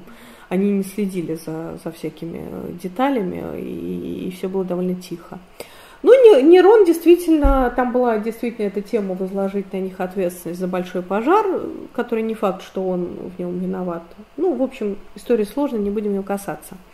А, что мы здесь видим? Это вот всякие картины, картины 19 века, христианская дерцея, да, это античный сюжет, правильно, с э, героями Зетом и Амфионом, которые привязывают злую царицу Дирку, которая хотела погубить их мать к рогам быка. Но это вот развлечение, да, на эту тему, соответственно, христианская мученица. Вот, это уже Нерон во взрослом состоянии. А, так, а это вот что, вот что связано с а, его именем и со знаменитым пожаром Рима. Дело в том, что пожар в каком смысле хорошая вещь. Он расчищает площадку. Если все сгорело или если все разрушили, то можно активно строить. И именно тогда, вот после пожара Рима, было построено огромное количество очень интересных вещей – а, и, э, э, соответственно, тогда стал массово э, применяться вот этот самый классический вариант, когда делается стена из римского бетона, это смесь такой вулканической породы пуцалана и извести. И затем эта стена, к ней дел, ее можно делать любой формы, а сверху делается декоративная облицовка. Вот, здесь показано, вот как примерно это делалось. А значит, и вот Нерон, в частности, соорудил, впервые была применена вот эта техника при сооружении его безумного дворца, дома Саура, Золотой дом Нерона, знаменитый, это вот всякие реконструкции, его быстро разрушили, потому что Нерона очень ненавидели. Но там было весело, конечно, например, где-то в его садах стояло громадное его изображение, его портрет на 120 футах полотна. Что это могло быть, господи? Мы же массу вещей просто не можем себе представить, потому, потому что они не сохранились. Вот, как только ее изготовили, эту картину, поставили в садах, мне тут же торжественно ударила молния, молния и она сгорела. Вот, вместе с садами. А, значит, э, и здесь вот на, на исторической арене возникают христиане. Почему они собственно говоря, завоевали империю. А, а вот между прочим, именно эта картина была импульсом к написанию романа Камагридеши а, Сенкевича. Вот эти самые светочи христианства, да, а, христиане, которых сейчас сожгут на этих самых шестах. То есть это как бы такие живые иллюстрации вот к этой христианской нравоучительной литературе второй половины XIX века. Христианство совсем не было религией рабов и угнетенных, и оно не было результатом кризиса империи. Наоборот, империя была в самом рассвете, но вышло наружу противоречие вот этого самого полисного античного устройства э, и новых провинций. Э, в общем, как сказать, общий религиозный кризис, что-то надо делать. И в таких случаях появляется, это такой челлендж, выражаясь современным языком, на него начинают появляться разного рода ответы. Нужен единый религиозный код – его неосознанно стали искать. Нужна религия, которая могла объединить весь этот огромный конгломерат безумный народов. Что это могло быть? Какой она должна быть? этнически э, нейтральный, да, то есть не, не принадлежать кому-то, правильно, потому что они же для, для иудеев они изгои, правильно? То есть таким образом это как бы ничего, поэтому всех. Интеллектуально насыщенный, э, но не слишком, потому что была же там философия, философская религия, но это только для высоколобых. И принципиально новые системы, не опробированные, потому что римляне были слишком высокомерны, чтобы принять старую религию завоеванного народа. Метроизм не годился, который был очень большим э, соперником христианства, он явно чужой. Э, вот, много эзотерики. Неоплатонизм, философия, это слишком сложно. Иудаизм, иудаизм не смог порвать со статусом племенной религии. А, мистика этноса, да, поэтому для империи это не годится. Короче, сгодилось христианство. А, вот, и, соответственно, в чем была проблема у христиан с римскими властями? Люди, они были тихие, законопослушные, налоги платили, помпезным восточным порокам не предавались, а заговоров с целью захвата власти не устраивали. Но они отказывались приносить жертвоприношения. Вот этому самому культу государственному, который Август устроил – Потому что там, да, это почитание идола с точки зрения христианского вероучения. Поэтому вот была такая проблема. А, вот видите, да, последняя молитва первых христиан. Сейчас вот лев. Лев – это символ зла. Вот вам, пожалуйста, картинка. Кверет сквем деворот. Ищет кого бы пожрать. То есть не лев по берегу моря идет, а это на самом деле зло. А вот зло готовится пожрать христиан. Вот, значит, а дальше мы идем к весьма славным э, годам Римской империи. Это вторая половина первого века, при, причем вполне приличные люди Флавии. Вот Веспасиан. А, видите, опять очень смешно, вот этот немолодой человек, у которого была весьма трезвая самооценка, видите, опять приставили его голову к телу атлета, получилось совсем смешно. А, вот, а, значит, дальше у нас с вами что? А вот видите, это я нашла грави- гравюру, где, где Веспасиану показывают макет Колизея, ибо это постройка именно Флавиев, амфитеатра Флавиев. И теперь, не знаю, насколько нам стоит с вами углубляться в историю ордера, я думаю, что все здесь присутствующие знают, что это такое, да, основные виды ордера. А, три греческих, один римский, тосканский, но а, что здесь, да, ну это просто примеры, да, что самые выдающиеся образцы, э, там, грубо говоря, Парфенон это дорический ордер, там Эрихтейон с Акрополя это ионический ордер, это вот э, раннее появление более изящного и декоративного, коре, э, как он, как он называется, господи, что-то, извините, совсем уже плохая, Каринского ордера, да, а, памятник Лисикрата в Афинах. А, а что придумали римляне? Короче говоря, римляне, как всегда, всех перехитрили. Значит, вот представьте себе, они делают стену, допустим, Колизей. Это бетон, это серая стена. Что сделать, если ее просто, то что будет, если ее просто так оставить? Это будет производить некрасивое гнетущее впечатление. Ей нужно принять, придать, э, э, скажем так, какой-то человеческий, э, человеческий вид. А как это де- делается? Э, делается э, так, что на вот эти циклопические постройки натягивается греческий ордер чисто декоративно. То есть если в Греции ордер это была просто система постройки, колонны это опоры там и так далее, да, то здесь это имеет чисто декоративный характер. Поэтому, например, стена Колизея, сейчас я посмотрю, где это здесь, как это делается. Вот здесь вот в первом ярусе это полуколонная э, самого тяжелого дорического ордера, да? в следующем полуколонная более легкого и изящного ионического ордера. Правильно? Она идет вверх, она должна ставиться все легче. А дальше полуколонны каримские, а дальше каримские пилястры. Это плоские такие образы колонн, да, совсем легко. В результате получается вот эта вот громадная, вот эта чудовищная тяжелая громадина, получается весьма изящное, получает весьма изящное оформление. Вот, но не нужно забывать о том, что это, это функционально все в порядке, потому что, например, э, э, очень любопытно, что э, сооружения, сооружения, римские сооружения практически не, не, невозможно разрушить, то есть там нужно очень долго очень, очень, очень, очень долго взрывать, разрушать, чтобы, чтобы снести римскую стену. Так она стоит.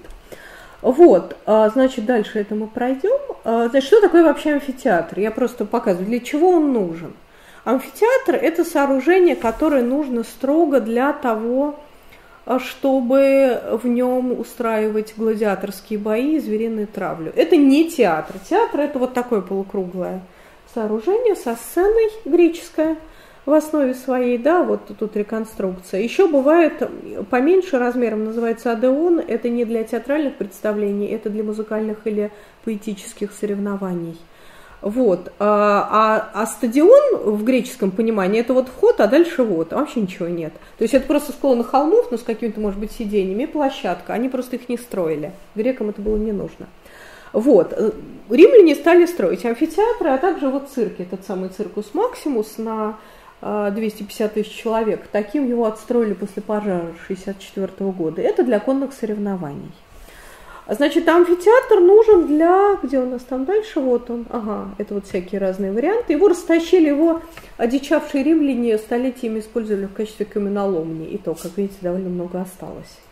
Вот. Использовался он э, именно для гладиаторских боев. Это такая традиция, возможно, от этрусков. Наверное, были какие-то бои на поминках, потом они стали просто развлечением. Сперва они были деревянные, раздвижные. Цезарь еще строил деревянные амфитеатры, а потом стали строить каменные, потому что были там всякие трагические случаи, когда они обрушивались, они огромные, то есть, я не знаю, там деревянные на 70 тысяч человек, то есть, что это было, вот такая сложно себе представить. Вот, и стали строить из, из, из камня. Вот, ну здесь мы видим это вот знаменитые тоже такие картины того же Жерома, такой академический французский художник, и Полица Верса, да, то есть это когда публика показывает, чтобы гладиатор добил а, поверженного противника – а, вообще, надо сказать, в реальности гладиаторов далеко не всегда убивали, но представь себе, это люди, которых долго учат, в них вкладывают деньги. Ну, кому это нужно, чтобы их резали каждый раз? Понятно, что там есть риски, но, в принципе, это далеко не всегда была какая-то кровавая бойня.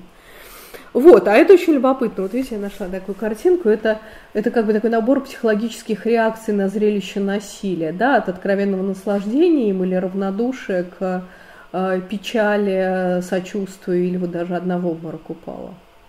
Вот, а, это дамы на трибунах, которые смотрят на гладиаторов. Жены хоккеистов? А, нет, хоккеисты там внизу, а это не жены гладиаторов. Я бы сказала так, это жены, жены спонсоров. Я бы так сказал. Но другое дело, что... Ну, Слишком болеет, так это же, извините, пожалуйста, древняя тема, зачем, зачем шли в гладиаторы? В гладиаторы, понятно, что там были рабы, понятно, что там были приговоренные, но, вообще-то говоря, там были вполне свободные люди. Ради чего? А, извините, пожалуйста, деньги, популярность и секс. Это просто было хорошо известно, потому что вполне возможно, что эти дамы намечают себе, так сказать, будущее развлечения. Вот, это вечная тема, и тут понятно, что это все было в лучшем виде, можно не сомневаться. Вот, это я просто показываю такая вот, значит, картинка, современное представление в римском амфитеатре. А, так, а значит, а, а, дальше что кто у нас с вами? Собственно, Веспасиан, вот этот вот человек, на редкость приличный. Это вот было время очень приличных римских императоров. Вот он. Значит, о котором, да, в день триумфа, в честь победы в Иудейской войне, сейчас покажу в картинку, он ужасно. Это тот самый, который деньги не пахнут. Вот, он измученный этим медленным шествием сказал, по делу мне, старику, как дурак захотел триумфа, словно предки мои его заслужили, и сам я мог о нем мечтать. Это очень симпатичные люди. Сын у него был замечательный, Тит. А вот, ему просто очень не повезло со временем, потому что там был совсем тяжело. Он был соправителем, а потом императором, но очень недолго. Вот, это был человек, которого все любили, о котором все писали очень хорошо. Но во время ее краткого его правления произошло перечень извержение Везувия, а, в результате которого погибли Помпеи и другие города, пожар в Риме на три дня и три ночи, страшная эпидемия чумы, иудейское восстание, подавленное им же, вот, и вот в честь которого и была сооружена вот эта самая Арктида, которая до сих пор стоит на форуме с очень интересными картинками, в которых везут э, трофеи из храма Иерусалимского. Вон они тащат узнаваемые предметы. Вот, это было оно самое. А, а вот картинка, вот тот самый триумф, которым, которым измучен Веспасиан, того же Альма Тадемы. Вот, это идет, впереди идет в одежде принцепса Веспасиан, сзади идет Титова, панцирь триумфатора, и ведет, значит, родственницу за руку, не помню точно кого. Вот, а так, дальше у нас что? Так, ну это просто светская дама. Вот, а дальше, значит, соответственно, у нас с вами тоже всякие интересные дела. Вот э, правление этого человека – это зенит Римской империи. Вот посмотрим на то, как он хотел, чтобы его изображали. На что это похоже? Вот если посмотреть на, на его лицо, э, на прическу, очень важный момент. Похоже это на те самые республиканские маски, которые мы уже увидели – что это означает? Это означает, что Троян хочет показать себя как сурового, прямого, справедливого римского солдата. Что это означает? Никакой там бороды, греческих кудрей, никаких э, затей, э, рубленые черты лица, прямые волосы, широкие плечи. Короче говоря, это тоже такой, это, э, то есть сам, сама иконография его портретов – это политическая, политическая, естественно, некий манифест. А, действительно, это был замечательный, э, замечательный э, плоскостная такая моделировка лица, как раннеримский портрет. Морщины не убраны и прочее. Вот, это был лучший из императоров, о котором, значит, есть даже христианская легенда. А, он, естественно, был гонителем христиан, как положено лучшим императором. А, есть даже христианская легенда о том, что он был так хорош, что даже вот отмолили его грехи после его смерти, ему было даровано спасение, потому что он просто не знал Христа, поэтому себя вел не очень хорошо. А, Мы любим тебя, это Плиний младший. Да, сам он говорил Троян, я хочу быть таким императором, какого я сам бы себе желал, если бы был подданным. А, Плиний о нем писал. Мы любим тебя настолько, насколько ты этого заслуживаешь, и любим тебя не из любви к тебе, а из любви к себе. Вот. И, значит, это план его форума, самого роскошного и величественного из всех построенных, на котором стоит а, замечательная колонна Трояна с памятью о войне против даков. Это такой победный гимн Риму, там можно изучать и не переизучать. Это техника завоевания, строительства, походов, там всего на свете. Вот, опять-таки смотрим с вами, да, вот речь четверть первого века – вот этот самый натурализм у нас сохраняется в лучшем виде. Это вот портрет ростовщика Цицилия Юкунда из Помпей. Э, ну, в общем, честно говоря, моральный облик ростовщика Цицилия Юкунда написан у него на лице. Приходит ли ему в голову сказать художнику, чтобы он ему сделал его того помоложе, там, покрасивше, как-то еще? Нет. У него нет этой мы. Это принципиальный момент, что заказчик, заказывая вот этот дорогой бронзовый бюст художнику, хорошему по качеству, он не, не пытается, не просит себя идеализировать, изобразить красивым или каким-то лучше, чем он есть на самом деле. Я хорош так, как я есть. Вот, значит, ну и вот у нас с вами, да, огромная Римская империя, в которой начинаются проблемы. Скажите мне, сколько у меня времени, ладно, чтобы я знала, как мне идти. Ну, Хорошо. Вот, значит, э, ну я тогда просто сказать, как это постараюсь так компактно. Вот, и здесь мы с вами приходим, приходим вот к этому человеку, к императору Адриану. Это сын двоюродного брата Трояна. Троян был бездетен. Он заботился о нем и усыновил его. А, и построил, кстати, вот это здание, Пантеон, храм всех богов, вот это вот знаковое здание римской культуры, это постройка Адриана, да, идеальное совершение, идеальное сочетание а, простых, а, простых, простых форм. А, вот это вот самая штуковина страшная довольно. Я, не, я, я вообще люблю барокко, но это, пожалуй, слишком даже для меня. А, оно, вот этот Киворий собор Святого Петра в Риме, он был, как по легенде, на самом деле я не уверен, что это так, но легенда говорит, что а, его сделали из бронзы, которую содрали с кессонов купола Пантеона а, семейства. Вот, но что не сделали варвары, то сделали Барберини. Вот, значит, ну это легендарная история, но тем не менее бронзу действительно кто-то содрал. Вот как это выглядит. А, вот, значит, а теперь у нас с вами вот Адриан. Что здесь интересно? А, а да, вот нот Фецерон Барбери, Фецерон Барберини. А, в постройке еще заметен старый римский идеал, а потом все сильно меняется. Это был первый император с явно не римскими вкусами. А, что мы здесь видим? Первое, неслыханное ранее. У него борода. Борода. Римлянину приличному не положено ходить с бородой, им нужно бриться. а он напяливает на себя греческую бороду и греческие кудри. А, соответственно, он подражал чужеземному. Его вилла в Тиволе, где были воспроизведены стили издания в память его странствиях, потому что он вообще все свое странствие, все свое правление, он э, плавал. Он вообще терпеть не мог Рим, и поэтому все время где-то странствовал, где-то там шатался. Вкусы у него были явно грецизирующие. Он был человеком ученым, и архитектором, и, и софистом. Э, просто отрицание императора в староримском духе. Э, и э, любопытно, что, как сказать, был человек именно очень сложный и очень интересный. То есть он знал о своих дурных наклонностях и очень сдерживался. То есть он не позволял себе делать почти ничего дурного, хотя лично его порывы были явно очень такого нехорошего качества. Вот это одно из самых чудесных сооружений, семантика его – Короче говоря, это греки соорудили, когда он приехал в Афины. Называется арка Адриана. Что мы здесь видим? Видим мы нечто очаровательное. Мы видим тяжелую, тяжелую римскую арку, на которой стоит такой изящный, изящный каримский храмик. Что это означает? Мы вас любим, дорогой император, вы такой замечательный. Не забывайте о нас, а мы, так сказать, процветем красотами культуры на ваших крепких римских плечах и будем вас радовать. Это четко совершенно, это арка для его въезда в, в город. Вот. То есть тут все это совершенно замечательно читалось.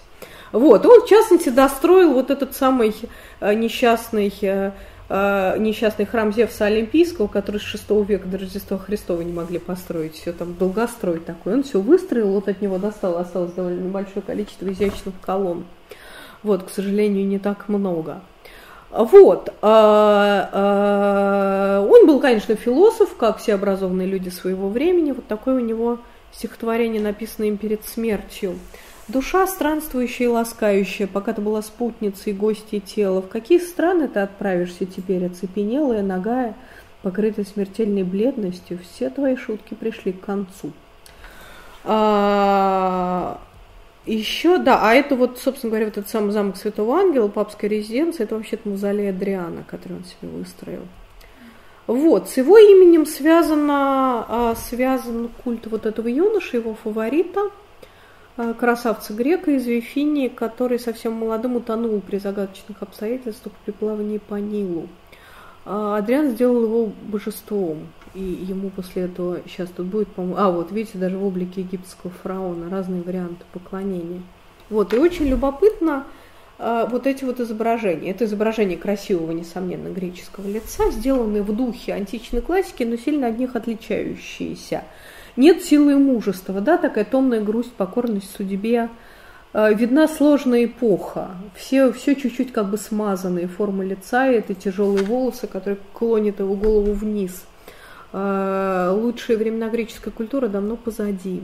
Вот, это я просто сравниваю с знаменитым э, классическим Аполлону с фронтона храма Зевса в Олимпии, да, и вот каков Антиной. Вот, значит, соответственно, дальше так, это у нас Адриан, а, да, у него еще была такая замечательная, замечательная э, затея. Он в Египте устроил город Антинополь, тоже в честь Антиноя, где вот как раз э, все там по римскому плану, но он хотел туда поселить молодых образованных греков и устраивать там, устроить там такую новую философскую республику. Но из этого, конечно, ничего не вышло. А, вот, а, значит, дальше кто это у нас с вами? Это Антонин Пий, э, очень приличный. Например, вот Адриан, да, он был очень, он был жестокий человек, сдерживался, ему хотелось э, крови, ему хотелось жестоких поступков, но он почти всегда не давал себе этого делать и выбрал себе очень достойного преемника, Антонин Пий. А, вот, а, значит, а, ну, понятно, это там о его добродетелях, а мы лучше тогда пойдем вот к более значимому человеку, вот к этому. Вот это интересно уже, это совсем интересно. Марк Аврелий. Время человеческой жизни – миг, ее сущность – вечное течение, ощущение смут, настроение всего тела бренно, душа неустойчива, судьба загадочна, слава недостоверна. Одним словом, все, относящееся к телу, подобно потоку, относящееся к душе, подобно сновидению и дыму. Жизнь, борьба и странствие по чужбине, посмертная слава забвения. Но что же может вывести на путь? Ничто, кроме философии. А, ничтожна жизнь каждого, ничтожен тот уголок земли, где он живет, ничтожна и самая долгая слава посмертная. А, а, причем, что интересно, вот здесь смотрите, у нас принципиально меняются римские портреты. Вот они, его портреты разного времени, и потом мы увидим иногда смешного, как эти черты транслируются на все портреты эпохи. А, какой у него вид? Вид у него человека а, задумавшегося, погруженного в себя. Как это достигается? Это определенный прием технический. Полуопущенные тяжелые веки, вырезанный буравым зрачок наполовину – это сразу придает вот эту вот самоуглубленность лицу человека. Волосы не гладкие прямые, как у Трояна по-римски, да, а такая тяжелая, пышно вырезанная масса кудрей. Борода, уже в это время борода начинает считаться нормальным. Очень такой изысканные, э, углубленные, сложные образы. Но, положим, для Марка Аврелия, э, философа, которому можно следовать в наши дни. Я знаю его поклонников, и это, несомненно, достойно уважения, то, что он говорит. Он при этом всю свою жизнь он провел в походах. Он таскался по всяким войнам, он умер в походе от чумы. А, вот, и при этом, значит, соответственно, писал такие книги. А, вот видите, вот, пожалуйста, а, да, портрет второго века, значит, из, соответственно, греческого города. Они все стали похожи на Марка Аврелия. Это было, было, было, была мода. Мода распространилась сюда, да. Вот видите, да, даже рельеф колонны Марка Аврелия, он очень бурный такой, драматический, э, сильная светотень, не так, как раньше. Это, это становится гораздо сильнее, гораздо сильнее такая как бы эмоциональная насыщенность этого. Так, вот, э, э, сейчас. А, вот видите, это варианты. Вот рельеф колонны Адриана, да? А вот у нас с вами Марк Аврелий. Правильно? Совсем уже по-другому. Вот. А, значит, далее что еще? А, так, ну ладно, про Митру не будем, это отдельная история. А, а вот это перед нами картина такого знакового художника романтизма Эжена Делакруа. А, бывает, к сожалению, есть такая печальная истина. Дети бывают удачные и неудачные. У Марка Аврелия, уж на что был приличный человек, ему очень не повезло, сын у него был просто катастрофический. Эта история не соответствует, Марк Аврелий умер не в своей постели, не с сыночком, вот этот вот самый пар, парниша странного вида в красном, это вот комат и есть его сынок. Вот, но показано, значит, вот он умирая со своими философскими друзьями, беседует, а они мрачно смотрит на комода, предчувствуя, что тот а, оторвется. И он немедленно оторвался. А, он имел пропорциональное сложение, но выражение лица было тупое, как у пьяниц. И речь беспорядочная. Его волосы были всегда выкрашены и перепудрены золотым порошком.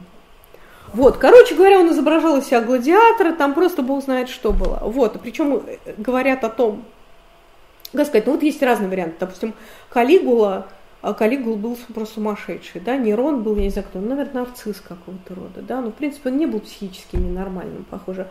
А вот это был просто дебил. Ну, дебил, бывает такой. Ну, не, не вот что называется генетический шлак. Я не верю в то, что он побеждал там каких-то великих воинов. Я думаю, что мы все поддавались, потому что для того, чтобы быть, э, побеждать серьезных людей, нужно иметь мозги, иначе это просто невозможно. Тем не менее, как мы видим, здесь то же самое, опять полуопущенные веки, выраженный, вырезанный буравом зрачок, эти самые кудри. То есть тоже вот это вот, что довольно смешно смотрится вот на этой вот физиономии, это он в образе Геркулеса, да, соответственно, те же самые черты философской самоуглубленности. Да, он как момент переселился в казарму гладиаторов, вот, и, значит, из, велел называть себя Геркулесом. Короче, его быстро убили, естественно, довольно-таки. Вот, и, и он, кстати, еще хотел переименовать календарь, чтобы все месяцы напоминали о нем, уже до единого. А, то есть там, не знаю, там понятно, что, что все его имена, какие есть, все это назывались вместе Амазонии, потому что какая-то его любовница, он любил, чтобы ее изображали в виде Амазонки. Геркулес, а, это тоже должен был иметь. Но это все быстро убрали, его убили, это все забыли. Вот, а теперь совсем смешно. А, значит, вот у нас с вами наступает третий век. Сейчас объясню, что смешно. А, ну, наступают тяжелые времена, э, сепаратизм региональный, кризис рабовладения, и начинается мелькание варваров на престоле. А, вот это у нас с вами э, Септимий Север, который, как мы видим, сделан опять то же самое, опять веки, опять буравым зрачок. Это был абсолютно злобный, сильный, жестокий, жадный человек. Это не важно, он изображен таким благообразным пожилым господином, потому что такая мода. Всем нужно выглядеть философами, вне зависимости от того, кем они являются на самом деле. А он оставил после себя Рим с запасами продовольствия. Вот, и на много лет. Значит, Север отличался не только неумолимостью по отношению к преступников, но и особым умением выдвигать способных людей. Достаточно много времени, ну, варвар был полный, но очень умный, способный, такой хваткий отдавал занятиям философии, ораторским искусством. С одной стороны, он казался чрезвычайно жестоким, а с другой чрезвычайно полезным для государства. Где-то там было написано, что он был такой жестокий, что лучше ему было не родиться, но все, что он родился, то хорошо, что он стал императором, потому что очень был полезен. Вот, значит, а, говорят, что последние его слова были следующие. «Я принял государство, раздираемое повсюду между условиями, и оставляю его в состоянии мира даже в Британии». Это Адриано Фал и штаны. Старый, с больными ногами, я оставляю моим сыновьям власть твердую, если они будут ее достойны, но слабую, если они будут ее недостойны. И обращаясь к своим сыновьям, он сказал, не ссорьтесь между собой, ублажайте воинов, на всех остальных можете не обращать никакого внимания.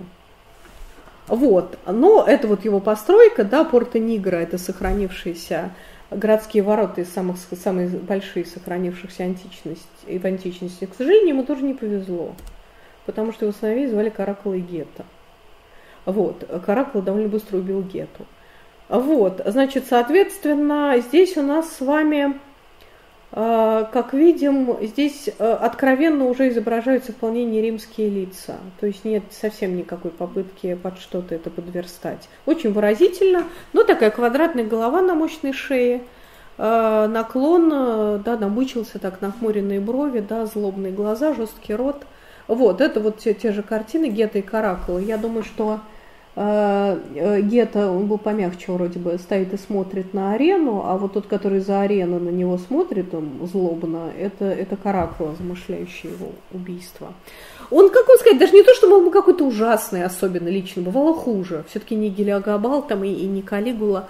Он был просто варвар, свирепый воин, варвар, э, Э, его очень любили э, в армии, и причем и варвары, и римляне, потому что он там с ними совершал переходы, там причесывался по-германски, питался простой воинской пищей, сам пек хлеб. Там, ну, в общем, короче говоря, ему нужно было быть генералом, но не императором.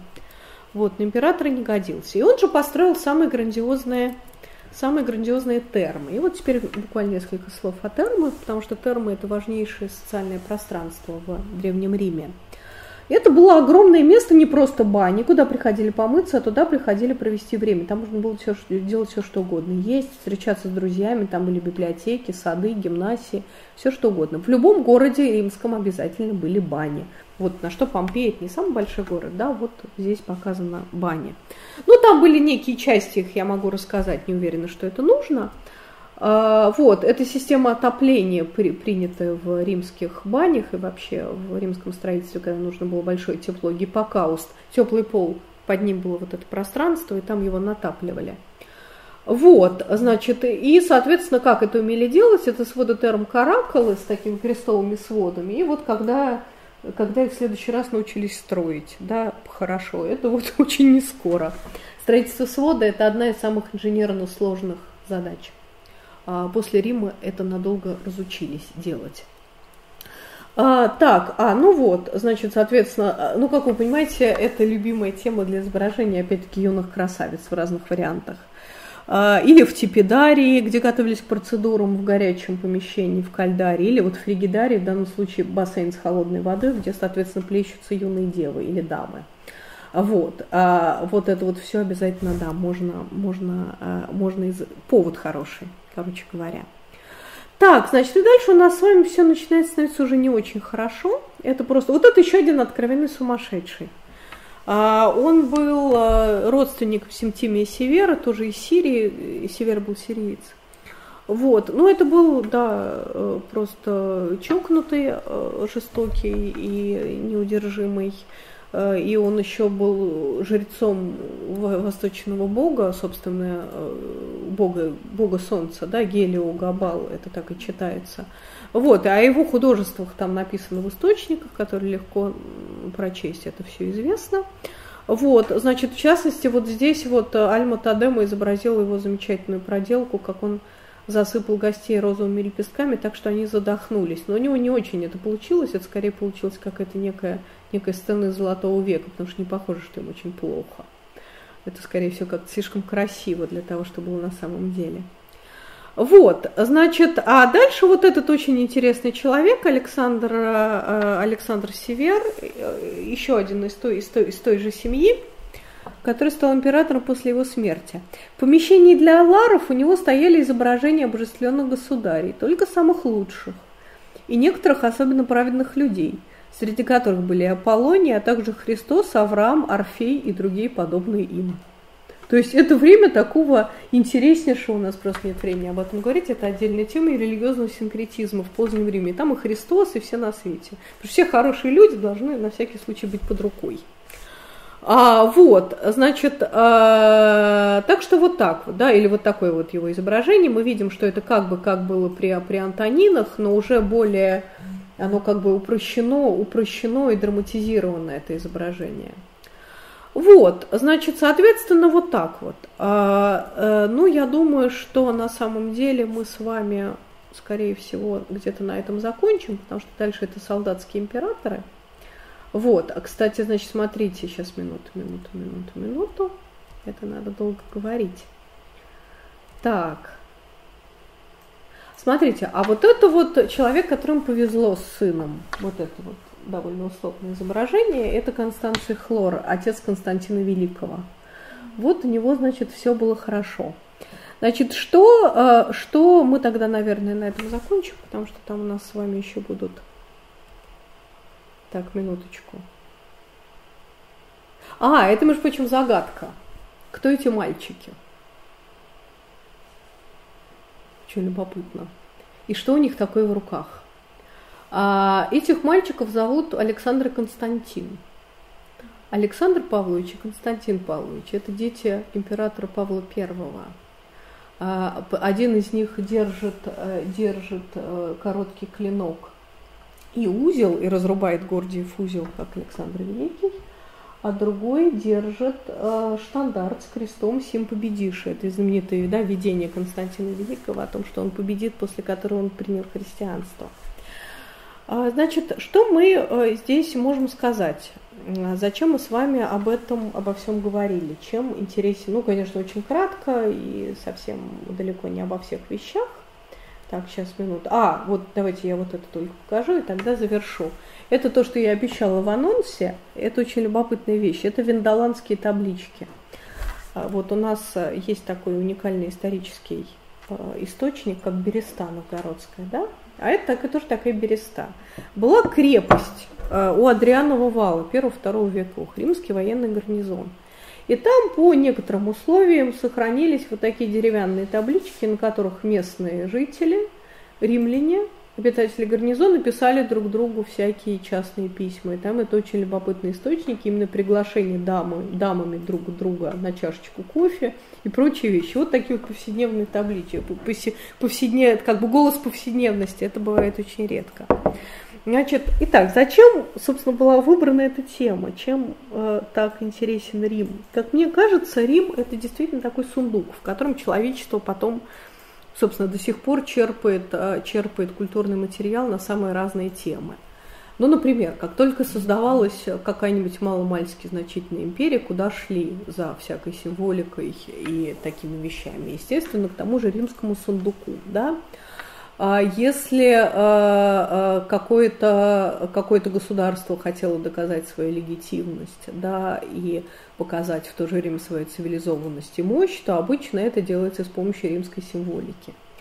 Поэтому мне кажется, что нам вот стоит об этом знать больше, чем просто несколько строк в учебнике. Спасибо за внимание.